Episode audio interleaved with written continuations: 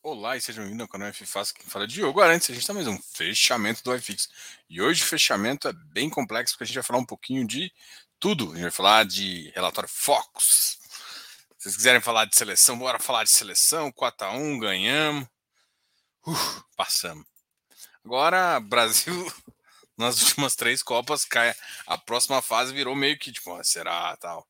Vou pegar uma Croácia, que dentro dos das últimas dos últimos resultados, a Croácia é mais fraca que as últimas seleções, né? Para a gente caiu para pela Bélgica. A Bélgica naquele ano estava muito bem. Esse ano talvez não, mas ano passado estava. A gente caiu para a França, a gente caiu para a Holanda. Uh... Então foi esses países aí. Vamos ver agora. E caiu para a Alemanha, mas aí já foi nas semis, né? Não, a gente passou nas semis em 2014. 2014. 2018 foi na Rússia. Bom, a gente aqui não está para falar só de Copa, a gente está para falar de todo o seu mercado. O mercado hoje aparentemente ia ser uma, uma calmaria, mas se você for analisar, o mercado voltou a estressar. Legalzinho, né? Hoje os juros voltaram para a faixa dos 13,6. Vira e mexe, a gente tem esse patamar. A gente achou já era o segundo dia consecutivo que o, o iFix subia, né? A gente achou até que poderia ser esse movimento e depois impulsionado por algum dado mais positivo em relação a, ao próprio mercado, mas não foi isso que aconteceu. Foi um, uma filosofia de caos atrás de caos e, enfim, é caos, né? A gente ainda não está vivendo um, um momento bem adequado em relação a tudo que vai acontecer. Tá? Então a gente. E eu acho que agora começou a refletir nos dados futuros aí do próprio mercado, tá?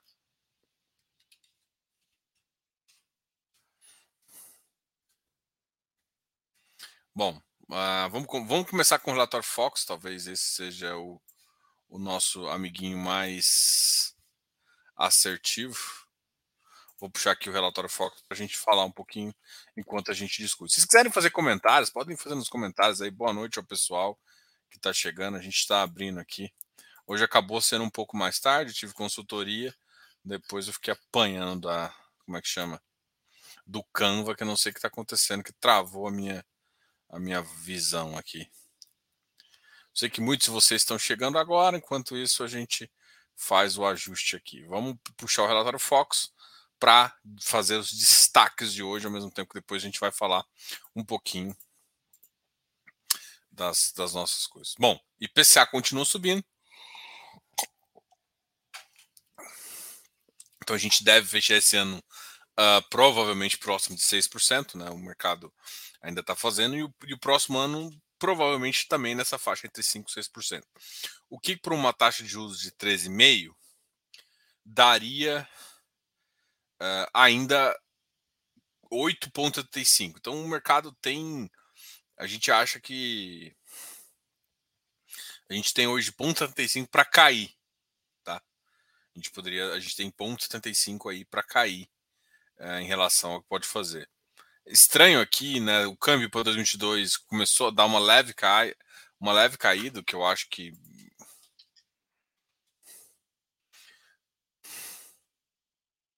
o câmbio hoje é 5,28. A PEC ainda é o dos, dos agravantes aí, mas o que, que a gente assusta com isso é assim: a inflação a gente já esperava nesse patamar. O que o assustar é simplesmente que 2023 que a gente esperava que fosse uma queda de juros, inclusive maior que de 11%, pode nem ter queda. Hoje a queda nominal de 2%, mas eu acho que a medida que é, que caminha a PEC e que caminha essa projeção de Selic, pode ser que a queda seja, por exemplo, para chegar a 13% e o Banco Central não veja motivo para queda, porque a inflação abrindo você não vai baixar a taxa de juros nesse momento, né? Porque você não sabe para onde vai. O dado positivo é que a taxa americana está ruim, mas teve, está tendo cautela lá também. Eu não acho que lá está resolvido, igual alguns já comandaram, assim, alguns dados de, de inflação vêm menor, mas lembra que Natal é, é uma época de puxar a inflação para cima em qualquer país. Né? É, parte da Europa vai sofrer um pouquinho, né? Porque frio, né? E energia cara, isso vai complicar um pouquinho essa combinação. E esse é o cenário que a gente está vendo. Tá? Ah, eu, eu trouxe aqui o que me chamou a atenção hoje no mercado foi justamente. Vou puxar aqui. Eu coloquei no, no, no Olha, o DI 2033 estava 12,63, o 31 12,65, o 3060, ou seja, o mercado já apontando 12,60 para mais de 25. E uh, de 23, 24 e 25, a gente estava aí no patamar de praticamente 3,75. Ou seja, o mercado prevê, já não prevê uma alta tão grande de 23, 24, tá? Isso é relativamente positivo, porque o mercado num dado momento apostou que 23, 24, 25 poderia ficar em 14, ou seja, pensando em mais pontos 75 a ponto 50 de alta, é, e em 24, a partir de 25, voltar a cair. Então, o mercado já não está mais nessa, nessa, nessa vibe, eu acho que 23, 24 permaneceu igual, então o mercado já aceitou o furo do teto. A grande questão é que tem que saber o tamanho do puxadinho que vai vir lá em cima e para que que vai vir esse puxadinho, né? Enfim. Esse é o cenário que a gente trata como base, esse é o cenário que muita gente fica, vamos dizer, vamos usar a palavra que assustado com essa queda, mas quem segue a gente já sabia que esse cenário ia ser bem está num cenário complicado, né? A gente não é à toa que a gente vem alertando e vem dizendo que não tá legal. Não tá legal. Mas haja coração. O Correia está perguntando sobre as reavaliações do Credit Suisse. Bom, deixa só puxar ele aqui. Ah, o, HG, o HGRE viu uma reavaliação para baixo. Eu acho que a reavaliação do, do Credit Suisse do HGRE veio para baixo porque enquanto o prédio não ficar pronto e o, e o HGRE não ficou pronto ainda, ele só pode ser reavaliado via custo, tá? Então, como é que funciona o prédio quando você está construindo? Você põe todo o custo que já foi gasto nele como avaliação. E o valor maior que se tem numa reavaliação positiva da HGRE seria uh, pelo, pelo, pelo Martiniano. Né? Ele pronto, ele terminado, e não aconteceu isso. Tá? Se não aconteceu isso, uh, justifica por que, que ele foi assim. Nos outros dados não existe surpresa, né? O HGPO foi reavaliado para cima. Tem até que tomar cuidado, porque é, eu não, não peguei e não fiz a conta ainda, mas uh, se eu não me engano, o HGPO, com a reavaliação, que eu acho que foi o, um dos caras que mais elevou para cima, foi o HGPO que foi com elevação de 11,96 do HGPO. A proposta a proposta que veio está totalmente fora. Porque a proposta, o ativo começa, em tese, pela avaliação do avaliador, a valer mais de 280. Talvez isso seja um cenário uh, para forçar, inclusive, que não, não, se o cara não melhorar a proposta novamente, a proposta, a melhora foi pífia, foi ínfima, foi de zero ponto alguma coisa. Um cara que ele está basicamente querendo comprar no VP, um pouco abaixo, se eu não me engano, 360 e poucos, tá nem na, no VP exatamente, está abaixo, e um ativo que foi reavaliado para cima. Então, você tem um cenário mais macro positivo, então de certa forma, isso é uma coisa para avaliar aí os compradores. Assim, para mim isso vai diminuir um pouco o ímpeto de venda. É que vai ser difícil justificar os caras que querem vender vender tão abaixo do VP. sendo que o mercado melhora. Eu entendo que muita gente comprou.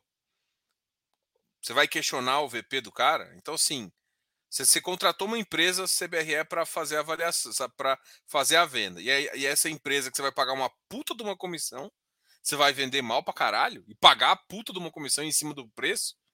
Sim, eu acho meio ridículo isso, sabe? Tipo. Mas, né, só para só para constar.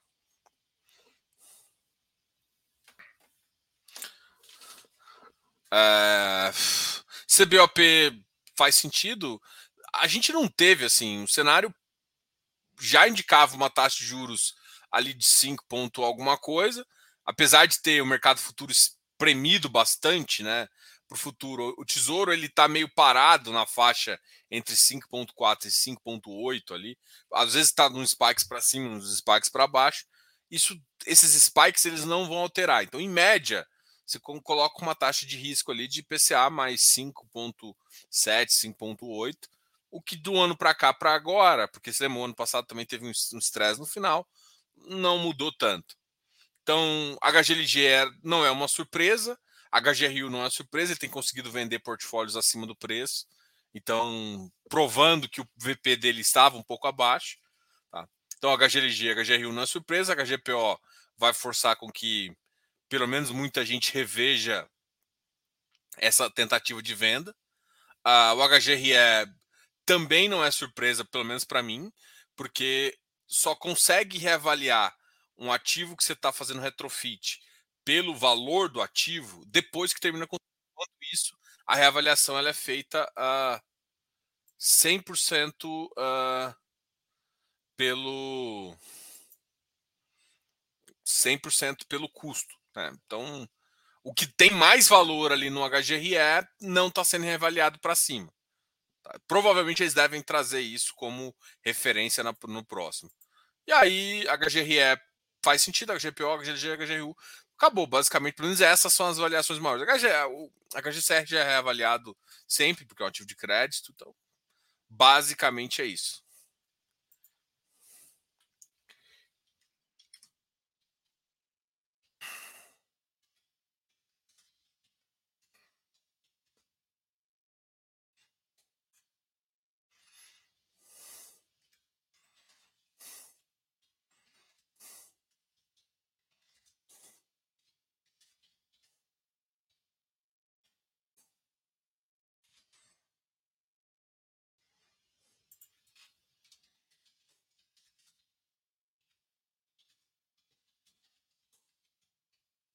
Vamos ver o que vocês estão falando aqui. É... Boa noite, Fiz Papers. Boa noite, Tandy. Will... Rousseau. Boa noite, Correia. Boa noite, Diogão, Rodrigo. E aí, Rodrigão? Poderia me falar sobre o MGFF? Daniel Ferreira Costa. Cara, o seu xará toca o fundo lá. É...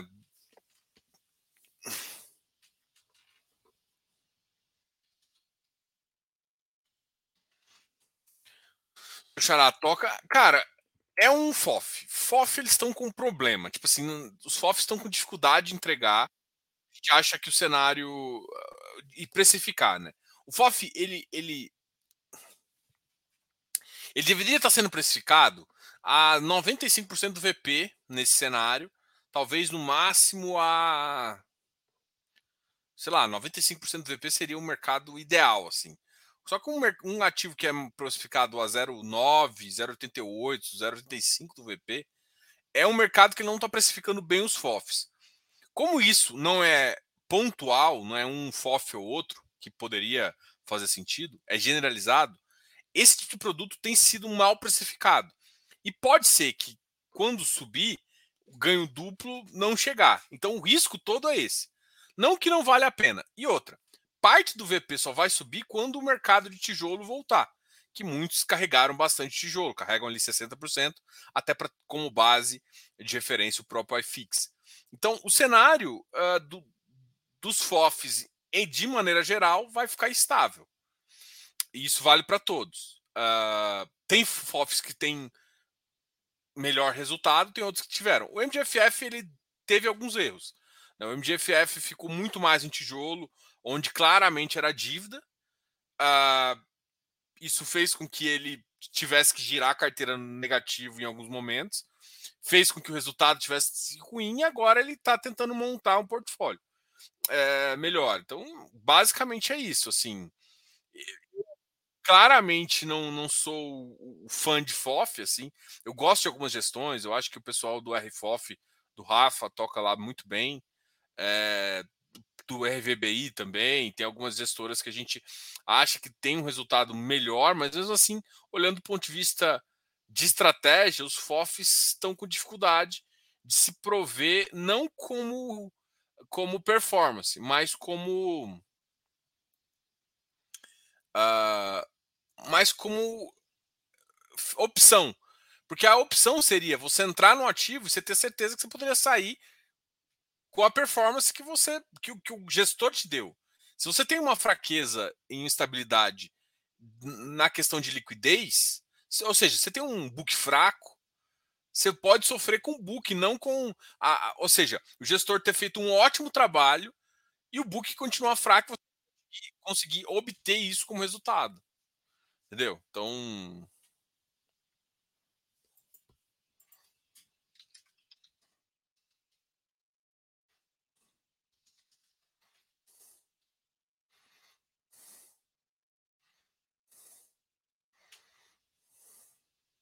Então o MGFF é isso, sabe? Ele teve alguns erros, sofreu mais porque teve que voltar a girar um pouquinho mais para papel.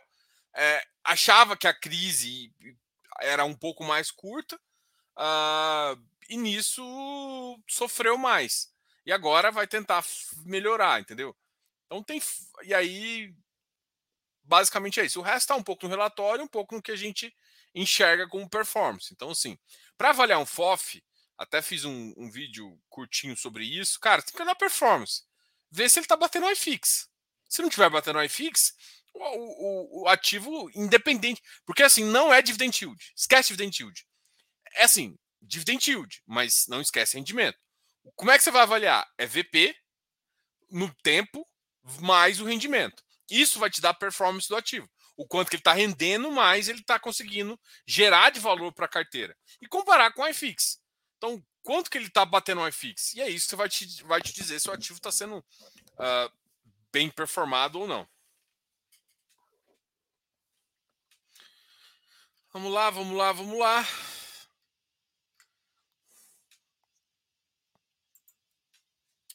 Igor, eu dei uma pausa nas compras. Como estou pessimista para dezembro, vou esperar um pouco mais. É. Eu entendo. Bom, é, vou aproveitar o momento agora. Vamos fazer o bolão do FIFácil. Vamos lá. Vou continuar aqui, depois eu faço o bolão. Uh, fiquei dois meses sem abrir o home broker e o Iridium caiu bastante. É a marcação ao mercado ou teve algo novo? É um pouco de marcação ao mercado. É que assim, marcação a mercado, não, é preço. É que o, o, o Iridium ele sempre teve ágil. Uh, e com os últimos quatro meses teve deflação, ele pagou abaixo de um real, fez com que ele caísse. Tá? Então, não foi exatamente uma marcação a mercado, mas exatamente é isso que, que a gente uh, que o ativo trouxe. Amanhã a gente vai ter uma, uma live com o pessoal da Esparta, tá? Só para lembrar vocês e a gente vai falar um pouquinho dessa marcação a mercado, inclusive que vai começar a vir nos ativos de renda fixa da sua corretora. Um, fiquei dois meses sem abrir o home broker. Deixa só eu, eu falar dos resultados aqui que eu tinha postado. Apostado sim, né? Do bolão aqui, para a gente verificar o que, vocês estão achando. Até para vocês falar dos, dos, últimos dois dias. O único que eu errei foi o da Argentina, mas aí eu, eu, fui, eu fui mais como torcedor do que como, como realmente como alguém que avalia, avalia, o esporte, né? Eu tinha postado, ó, tinha, eu tinha falado que a Holanda ia ganhar os Estados Unidos, ganhou, só que eu tinha postado em 2 a 1 errei o resultado. Austrália, eu tinha postado 2 a 1 na, na, Argentina, fui bem. Assim, na verdade, a Argentina ganhou, mas isso era esperado. Croácia e Japão, eu tinha postado em 1 a 0 acabou dando 1 a 1 mas a Croácia levou. Eu tinha postado Brasil 3 eh, a 0 e o Brasil levou. França 2 a 0 França também bateu. Inglaterra bateu demais também. Agora, amanhã eu tinha apostado tanto, eu tinha acreditado no Marrocos e na Suíça. Com hoje, escutando um pouquinho falando do vestiário de Portugal, cada vez mais eu acredito que vai dar a Suíça. O Marrocos, para mim, é, foi o único time que realmente está um contra, né? Porque, na verdade, quando eu olho para o Marrocos, na verdade, a Espanha é melhor. É... A Espanha é melhor. Mas aqui eu coloquei esses dois. Quem vocês, quem acredita? Marrocos ou Espanha? Ou Suíça e Portugal? Aqui falem aí, e aí na quarta de final a gente faz um outro. Na quarta de... Provavelmente eu vou ter uma live na quarta-feira com vocês e a gente faz o, o, o bolão ali das quartas de finais. E aí já falamos de Holanda e Argentina, Croácia e Brasil, e França e Inglaterra, e provavelmente, sem assim, vai ser Espanha e Suíça. Tá, Espanha e Suíça. Eu não acho que Portugal vai passar agora, não. Portugal tá. Apesar de Portugal tá um time estranho. Se você for olhar ali, for olhar o time, assim. A Espanha deve ganhar de Marrocos, mas eu acho que vai ser um dos jogos mais difíceis da Espanha não vai ser tão fácil. Assim, a Espanha vai ter que realmente jogar bola e a gente vai ver se ela vai conseguir realmente. Tá. Jogo que você está falando de futebol, porque eu gosto. Resposta boa, né? É... Boa noite, Fernando Pires. Boa noite, Diogo. Você acredita que os FINFRAs podem sofrer alterações com a política do governo? Cara, pode sofrer, tudo pode sofrer, cara, mas não acho que vai assim, vamos lá. Não acho que isso seria meu foco hoje no investimento. Todos os ativos de infra vão sofrer um pouco de marcação. marcação no sentido assim. Enquanto a expectativa estiver ruim, os juros de NTNB vai ficar alto. E isso vai afetar os infras. Agora, ah, afetar a legislação, ó, vai afetar, não vai, vai ter imposto. Isso, para mim, é uma outra uma outra vibe e eu acho que o mercado não vai fazer isso agora. Então não devem mexer no mercado de agro agora, nem no mercado de infra, nem no mercado imobiliário. Eu acho que isso não deve, né? Mas assim, é, você tem que entrar no mercado sabendo que tudo pode mudar. Então eu, eu tenho essa, essa vibe aí na cabeça, assim. Eu ainda acho que está muito melhor resultado, enquanto não faz sentido, é, tipo, é, porque, assim, qual seria o benefício? Teria que tirar as debêntures incentivadas. E, tipo, não faz muito sentido isso na minha cabeça nesse momento, onde a gente precisa de fazer captação. A gente precisa desenvolver o país no mercado de infraestrutura, não só como. E assim, o governo não vai ter tanto dinheiro. E não vai ser cobrando imposto a mais que ele vai conseguir fazer isso. Então é muito melhor deixar de se desenvolver um pouquinho com o mercado de capitais, que ele sabe que é um pouquinho da saída. Ele vai talvez tenha que dar uma ajudinha com algumas políticas, mas a política é muito mais incentivo do que capital propriamente dito, mas não é esse estilo de governo. Eu acho que é, alteração política sempre pode acontecer.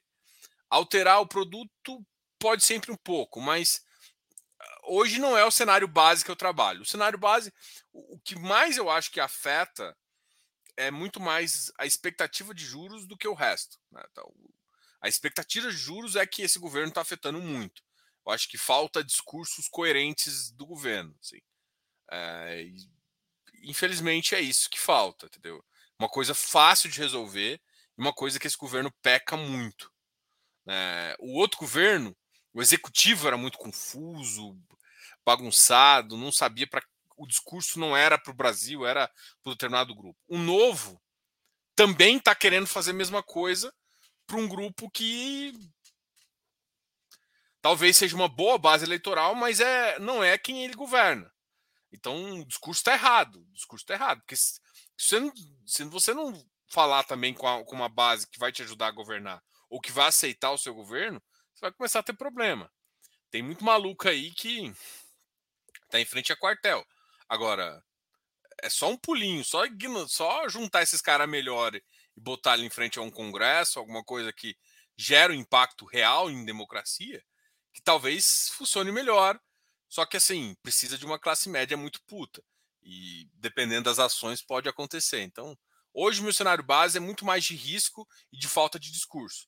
Não de que vai ter alteração negativa de imposto ou qualquer coisa do tipo. Eu acho que esse, esse de fato não é o meu cenário base. Mas, assim, você acredita que pode sofrer? Sempre pode sofrer.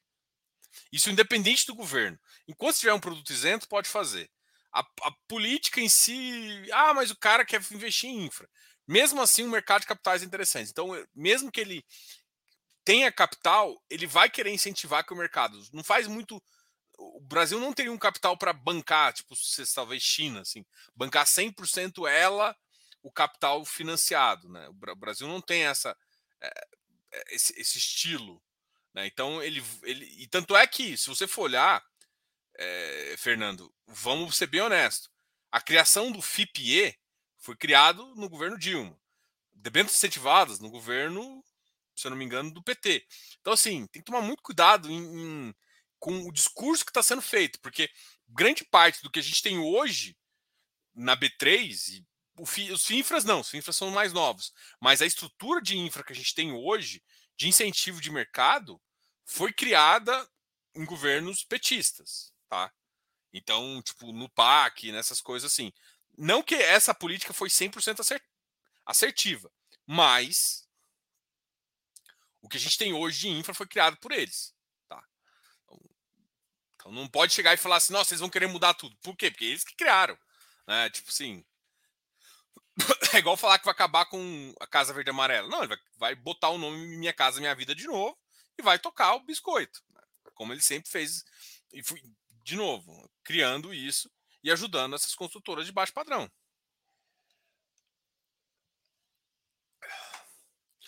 E aí, amigo Fênix? A gente tá precisando ressurgir das cinzas, viu? Nossa Senhora. Essa piadinha deve ser feia e antiga, né? Eu disse que o Timeco cairia nas quartas. Se serve de consolo, errei tudo no mata-mata até agora. Igão, eu não confio em você não, bicho. Se Properties vai entrar em falência, como é que funciona o fechamento do fundo?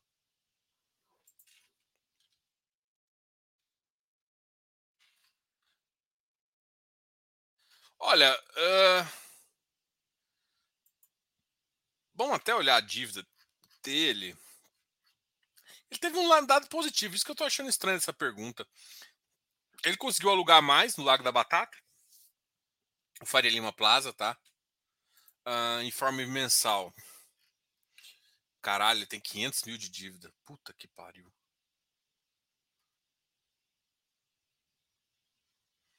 Puta, ele tem que vender alguma coisa. Não tem como. Ele, ele vai gerar um puta de um problema. O, o XP Properties, eu acho que entrar em falência eu acho difícil. Mas ele, ele tá cada vez mais perdendo patrimônio líquido. E a situação dele é: ele teria que vender tudo. Só que ele não consegue vender os ativos ruins, que é as merda que ele comprou na segunda emissão. Ele comprou um ativo bom para levar um lixo. E que, obviamente, foi uma decisão imbecil. E desculpa, com todo respeito a, a, a lá, não, não tô falando, não sou torcedor engenheiro de obra pronta. Disse isso repetidamente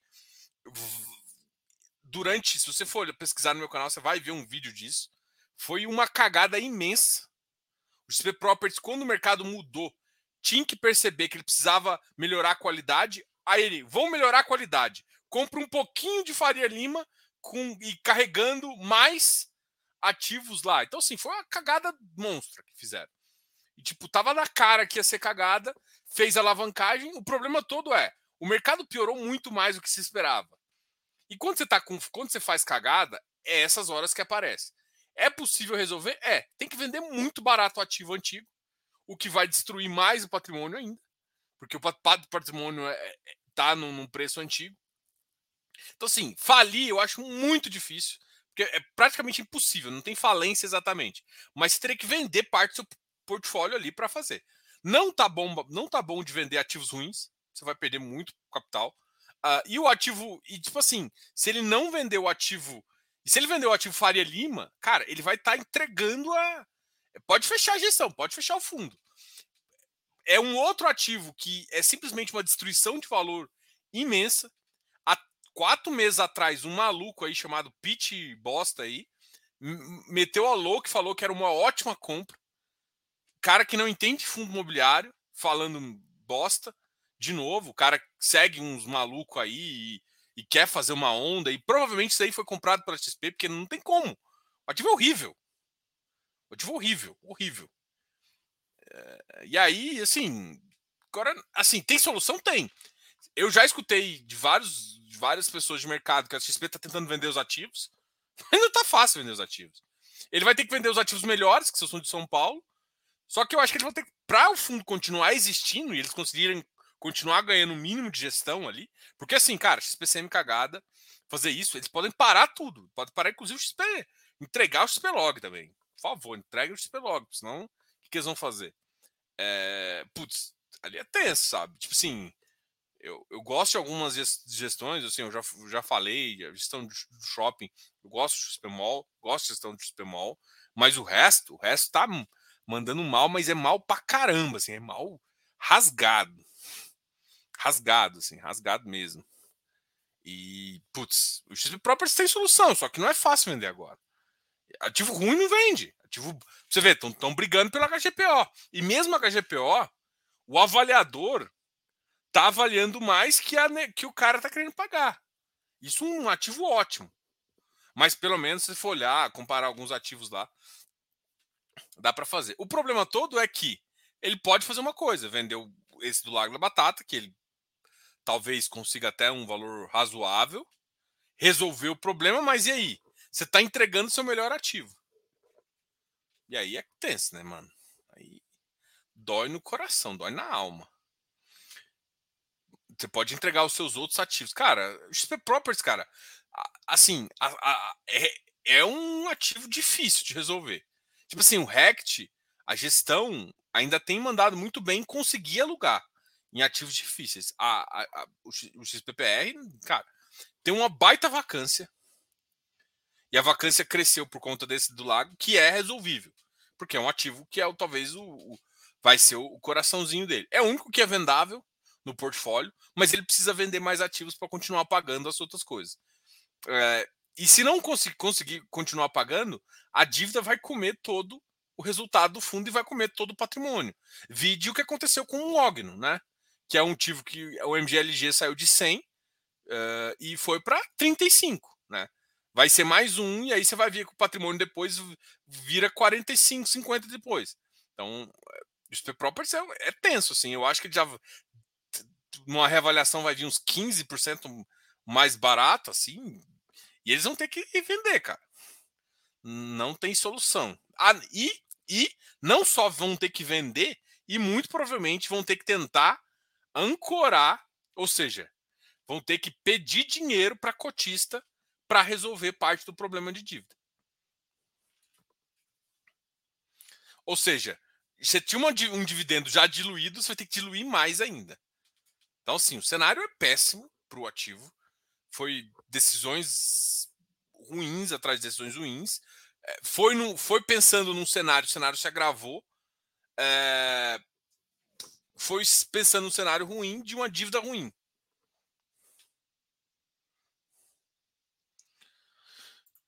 Dê opinião. Dê sua opinião. O que acha do Deva? Cara, o Deva. É um ativo high yield que tem um determinado risco. Cara, tirando as operações corporativas lá, que a gente tem um risco que eu não, não sou muito fã, que eu acho que devia abrir um pouquinho mais.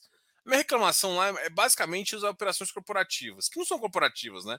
São corporativas da, das empresas de multipropriedade. E que eu não tenho abertura nenhuma de saber o que está acontecendo lá dentro, entendeu? Então tem um risco, concessão de ativos. Assim, eu, eu não gosto do risco. É, é isso que me incomoda. Mas, de toda forma, não é assim, percentualmente, tem menos isso, sabe? O Deva tem menos, tem menos esse risco, sabe? É... Tem multiplicidade, o que eu acho que tem uma multiplicidade boa, você tem que saber escolher. Uh, o Deva tem potencial de, de, de ativos bons, assim, e está sofrendo com a questão de deflação, que vai recuperar agora. Então, que me, hoje uh, eu, eu, queria só ter um pouquinho mais de, de entendimento de como é que estava com as operações corporativas.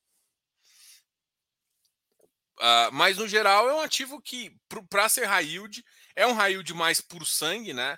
Ou seja, ele está mais ligado à operação. Então, tipo assim, quando recuperar a, a, a inflação, né? Saiu a deflação e quando recuperar, passar dois, três meses de inflação no patamar que a gente acha que vai ficar, de 5,5% a 6%, a gente é de se esperar que a inflação, que o ativo volte a pagar aquele um real e essas coisas assim, e o mercado leve ele para um patamar mais interessante. Então, o DEV é isso, sabe? Mas é, é um ativo raiz, isso você vai, já, provavelmente muita gente já sabe, mas a única coisa que eu queria ter mais conforto era de entender eh, como é que tá essas operações. Tá? Essas operações é uma, uma operação que eu queria ver o nível de endividamento de cada grupo ali, de ter um pouquinho como é que estava cada grupo ali. Porque, beleza, eu dependo da. Porque você tem excedente das outras operações que cobrem essa operação corporativa. Mesmo assim, eu acho que se as operações começarem a ir, diminuir um pouco o fluxo, que é uma tendência natural de mercado, quando o mercado está mais difícil, você diminui esse fluxo e aí você vai praticamente para o corporativo que você não entende muito qual é o risco. Então o cenário. E estão tentando baixar essas, essas, essas dívidas, o que eu também não acho tão interessante. Então, mas assim, o Deva tem pouco disso. Mas é, é uma das coisas que, que eu sempre fico olhando, entendeu? Mas no geral, tipo assim, dos, é uma das opções de high yields que se tem no mercado. Tá? A gestão é boa, a gestão é competente. Uh, tem outros tipos de produto lá que fazem sentido. Enfim.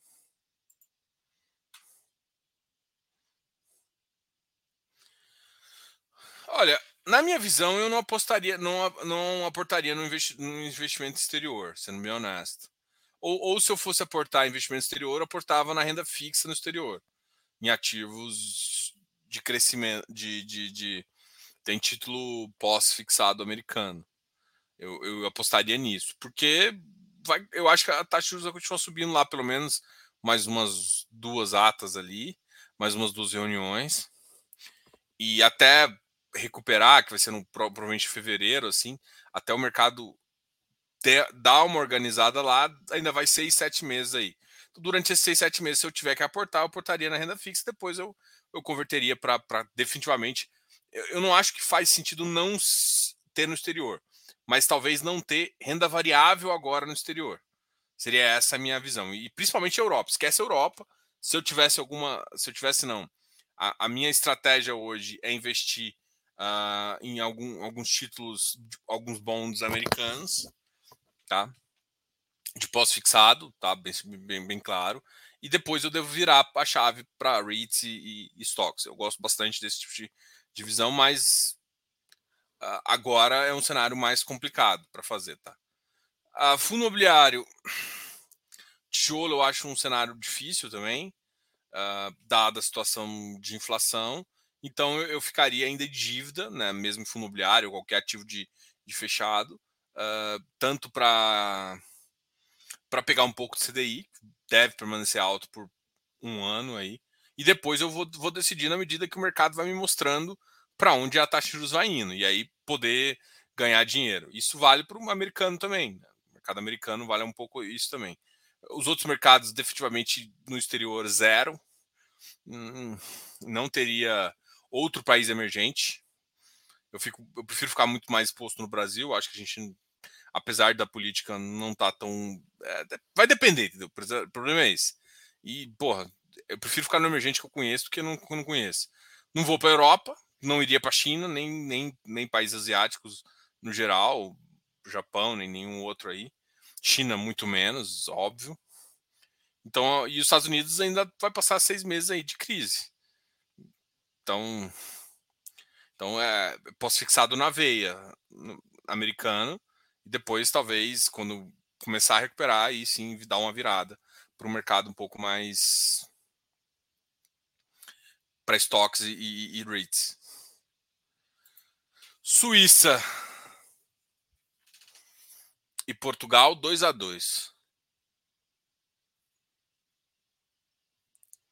Cheguei atrasado pro velório do MGFF. Não, falei um pouquinho dele. Espanha 4 a 1 para o Marrocos. Que é isso? Então você tá. É, a Suíça. Não, mas quem passa aqui?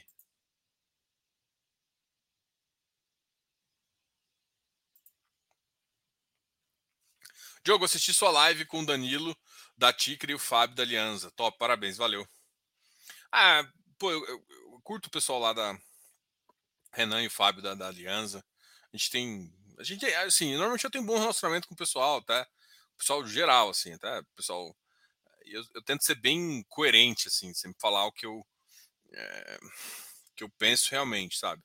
É, pô, tem, eu tento ter boa abertura com todo mundo ali no mercado, tá? Essa sempre foi a minha filosofia. Então, então, é que, assim, por exemplo, até essa questão do XP Properties me incomoda. Tipo assim, não, essa questão, assim, me incomodou muito um, um, um cara que se diz um, um, cara que influencia ali e tal, dar uma recomendação tão despreparada num vídeo tão. Assim, eu não sou um cara que vai chegar e fazer um react de vídeo, ficar falando, apontando. Não, não é essa minha vibe, saca? Sim, eu prefiro falar aqui posso até ficar pequeno por isso, mas eu prefiro ser fiel ao que eu acho, sabe? Tipo, pô, vocês estão me conhecendo, vocês gostaram, se gostaram do meu canal, cara, eu te peço mesmo, cara. Se gostar do canal, divulga entre os amigos, cara. Eu quero que seus amigos conheçam, não quero que um Zé, um outro cara que não, não sabe do que eu tô falando, pegar lá. Porque se o cara conhecer do que eu tô falando, ele vai entender o meu trabalho minha seriedade. Porque são um monte de gente pedindo dica aqui. Não é isso que eu quero. Eu quero caras sérios, que querem aprender, que e que outras, sabem levar algumas coisas no humor. Num... Tem muita gente que leva política como se fosse é... time de futebol, sabe? Essas coisas assim, sabe? Cara, sou um cara que é apaixonado por futebol, mas adoro, adoro seleção, adoro Copa do Mundo, enfim. Vamos que vamos.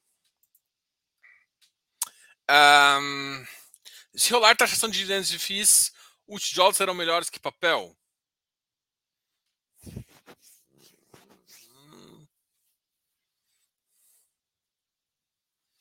Cara, vai depender. Vai depender.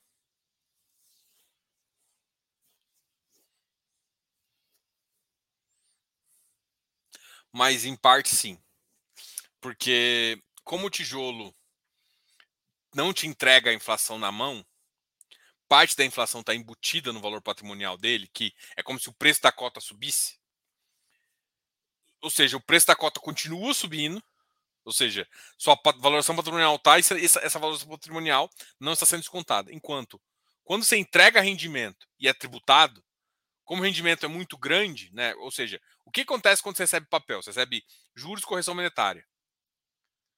Se você recebe esses dois e é tributado, nos dois, você está sendo tributado, inclusive, na correção monetária.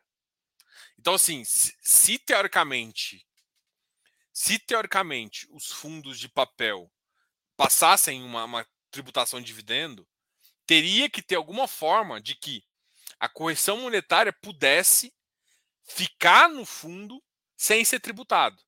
Por exemplo, o Cadif já foi assim, tá? Que, como é que era o Cadif? Tanto é que, por que, que ele vale 136 hoje? Porque ele, ele valeu 100, tudo isso era inflação, era resultado. Ele só pagava os juros.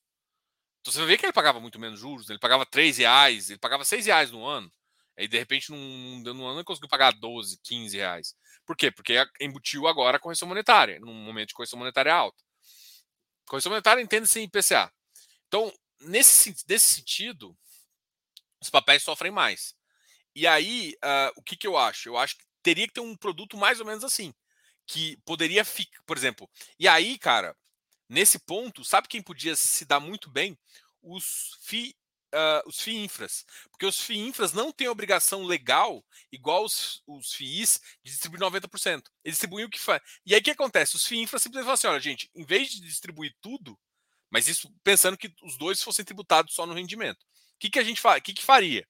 Você mudava um pouco a regra do fundo para poder pegar a correção monetária e reinvestir no fundo. E você só receber os juros. O que de fato não é ruim também. Ou seja, em vez de receber todo o dinheiro e escolher em quem se aporta, o que eu prefiro né, receber tudo. Só que quando você recebe tudo isento, beleza. Você começa a ser tributado, inclusive na correção monetária, no longo prazo está se ferrando. É como é, é aquela questão da come cotas. Toda vez que o governo antecipa alguma coisa, antecipa imposto, é uma bosta. Então o que, que você faz? Você joga a correção monetária dentro do, do, do, do. E aí o que acontece? Assim? Aí o fundo ou, ou do ativo, ele, ele realmente cresce junto com o ativo aí sim seria um produto legal. Mas você está vendo, né? Teria que adaptar o produto. Só que os papéis, os FIs de papéis, por ter a demanda legal de distribuir 95% do resultado, e a correção monetária acaba sendo um resultado distribuível, isso ferra com tudo. Tu teria que ter uma mudança legal para separar, sei lá, os, o FII de papel da, da, da disso, para poder que a correção monetária ficasse dentro do fundo. Mas, ou seja, no geral, no D0, FII de papel seria pior. Espanha 3, Marrocos 1. Boa noite, 80% papel. Boa, Dória. FOF é o pior segmento? Cara, eu não considero o pior segmento. Tem que tomar muito cuidado com a, com a frase é eu, eu falo que os FOF são mal precificados. Ativos mal precificados, eles, eles são ruins para você, porque você entra e não sabe se no final você vai conseguir sair bem. Independente, porque assim, o que quando você entra no papel, você admite que você vai entrar AVP e você vai sair AVP. E o resultado que você vai receber é o rendimento. Isso é, é mais ou menos a característica. O tijolo, você vai comprar um tijolo, vai ter uma valorização, mas você tem que entender, que você sabe que depende do ciclo. Mas você sabe que é aluguel, e o aluguel pode ser corrigido ou não, dependendo também do ciclo. É isso, você comprou essa ideia. Tá? Agora, quando você compra FOF, você está comprando o quê? Uma, uma, gestão ativa ou uma gestão passiva. Eu, eu, não, gosto de FOF de gestão passiva, então compra uma gestão ativa de um, de um patrimônio. Só que. Só que o que seria interessante? que você conseguisse entrar e sair e ganhar essa gestão ativa. Agora, se ele é mal precificado, você pode entrar no ativo, a gestão fazer um puta trabalho, dar tipo 15% de TIR, 15% de retorno e você conseguir sair com menos 3, porque o mercado precificou errado, precificou mal. Então, é essa a minha preocupação com o FOF. Então, é o pior segmento? Não. Mas é um dos segmentos mais mal precificados. Tem ativos que são pior precificados e outros não.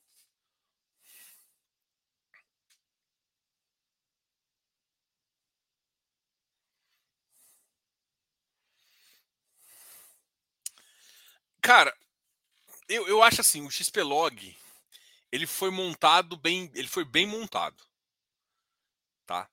Então o XPlog ele foi bem montado, mas um ativo ele tem que ser bem montado e bem gerido. E eu, eu, eu acho, assim, não quero ser é...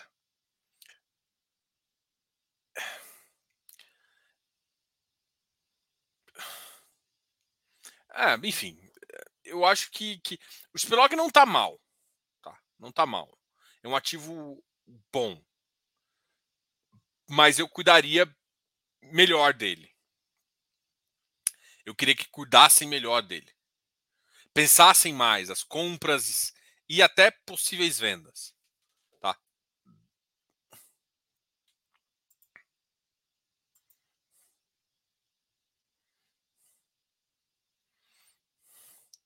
Não falo de ativos do Santander.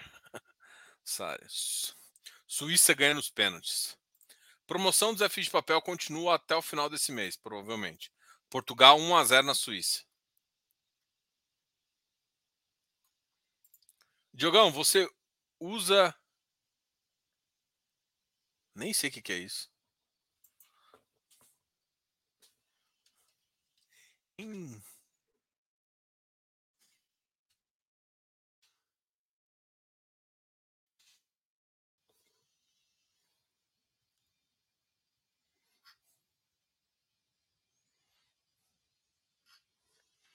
Nem sei o que é isso.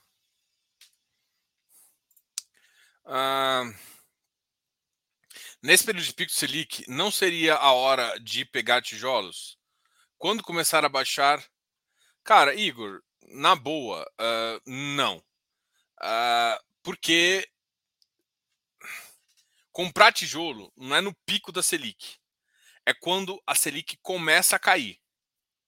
É, é muito diferente.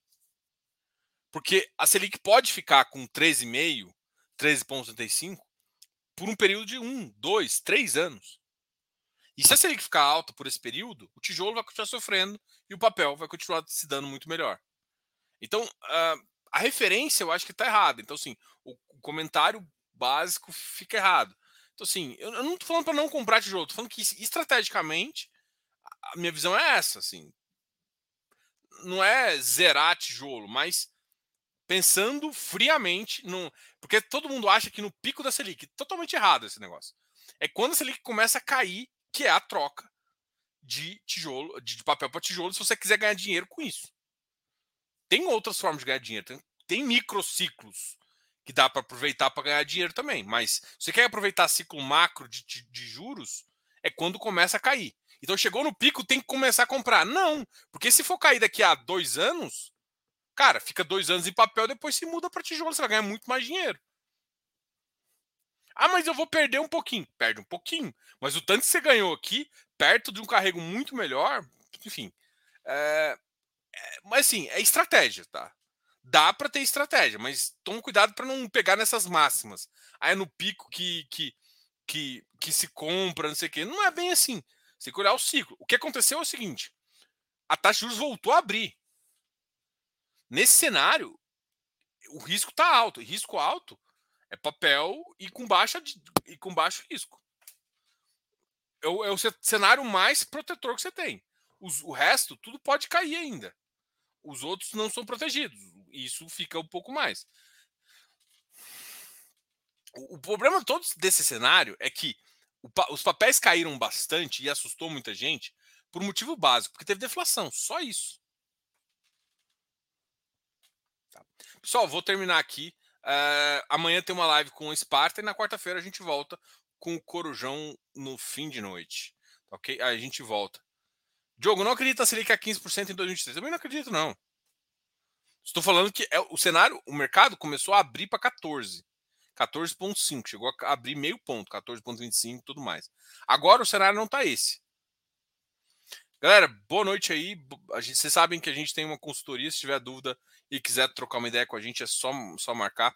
No final, nesse mês, a gente vai ter uma promoção dos nossos cursos, tá? A gente deixou uh, o Black Friday só para as consultorias, para os acompanhamentos e para o Close Friends. E agora a gente vai pegar a promoção de Natal nossa e vai fazer um combo especialismo com os cursos uh, de, do mercado de infra, né, de FIINFRA e, e e FIPE. E também a gente vai fazer um combo especialíssimo do, do nosso curso de valuation de fundo imobiliário, tá ok? Abração, amigão. Depois a gente conversa mais e até a próxima. Fui. Diogo, até amanhã. Live com o Sparta, hein? Esquece não. Ah, deixa os comentários.